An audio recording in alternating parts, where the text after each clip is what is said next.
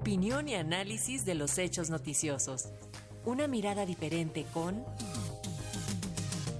Humberto Musacchio y con algunos candidatos ya electos para competir el próximo año por las gubernaturas que estarán en juego, sin proyectos bien definidos y los partidos en medio de crisis ideológicas que podrían acabar con ellos, es que se vislumbra el panorama electoral actual. Y sobre este tema va el comentario del periodista Humberto Musacchio, a quien saludamos con gusto. Te escuchamos, Humberto, muy buenas tardes.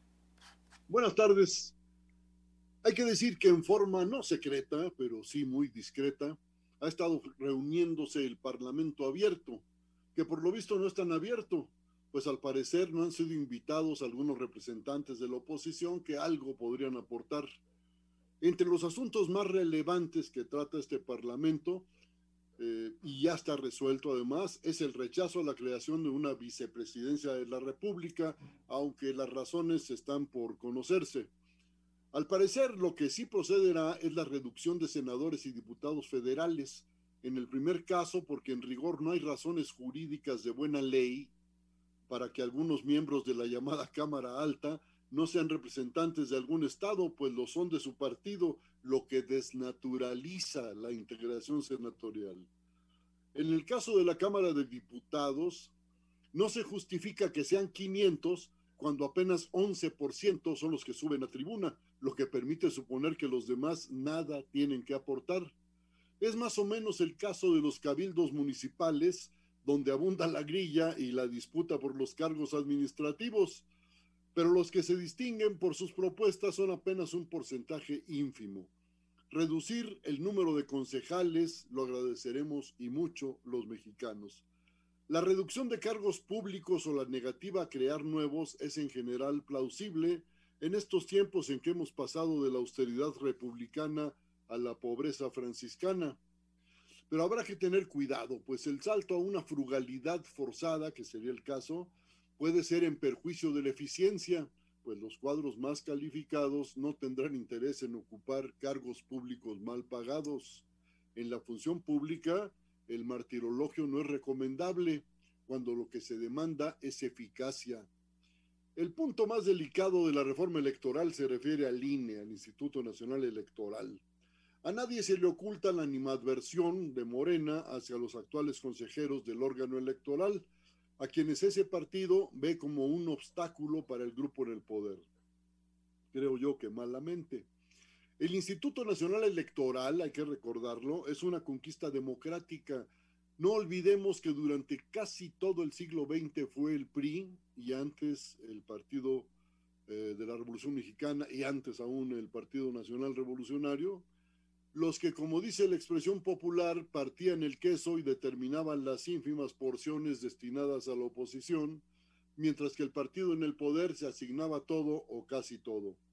Durante décadas era el gobierno el que decidía por sí y ante sí cuáles partidos podían participar en los procesos electorales. El PAN, que surgió bajo el impulso de amplios sectores de la Iglesia Católica y de una derecha que en sus orígenes simpatizó con el nazifascismo, pues era la, única organización que mostraba una voz propia. Los otros dos presuntos opositores, que hubo los únicos dos, eh, aparte del PAN, que hubo durante muchos años, fueron el Partido Auténtico de la Revolución Mexicana que fue una especie de regalo a los generales que se adhirieron a la candidatura de Miguel Enríquez Guzmán en 1952.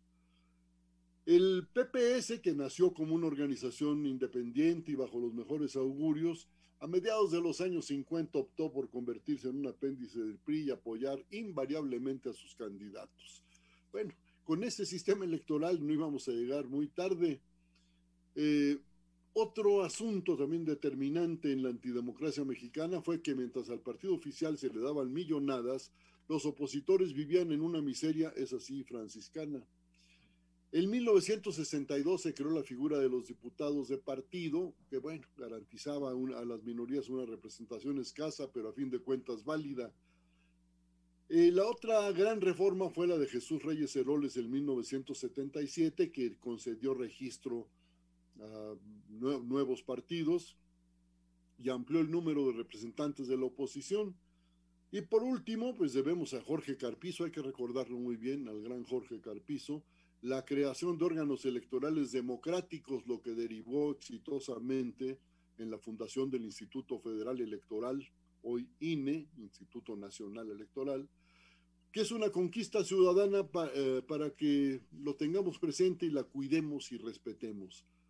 Por supuesto, hay inconformidad porque los órganos electorales, especialmente el Consejo General del INE, pues está integrado por personas, por seres humanos, gente de todas las tendencias políticas e ideológicas, y eso no es un defecto, sino su principal virtud puede imponerse una u otra visión particular porque quienes deciden, insisto, son seres humanos y sus decisiones pueden no gustar a uno u otro sector de la sociedad o de los, partidos, pero hasta ahora es lo mejor que hemos construido en materia electoral.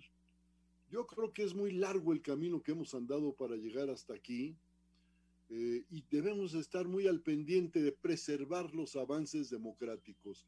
El INE es uno de ellos, nos costó mucho trabajo, presos políticos, represión, asesinados, en fin, creo que es el momento pues de entender que las conquistas ciudadanas tenemos que cuidarlas y preservarlas los ciudadanos, porque para todo partido pues es mucha la tentación de ser el que controle estos organismos. Por eso creo que va a mejorar, va a mejorar la representación y los procesos electorales si respetamos al INE. Muchísimas gracias, Humberto Musacchio. Nos escuchamos la próxima semana. Hasta luego. Gracias, igual.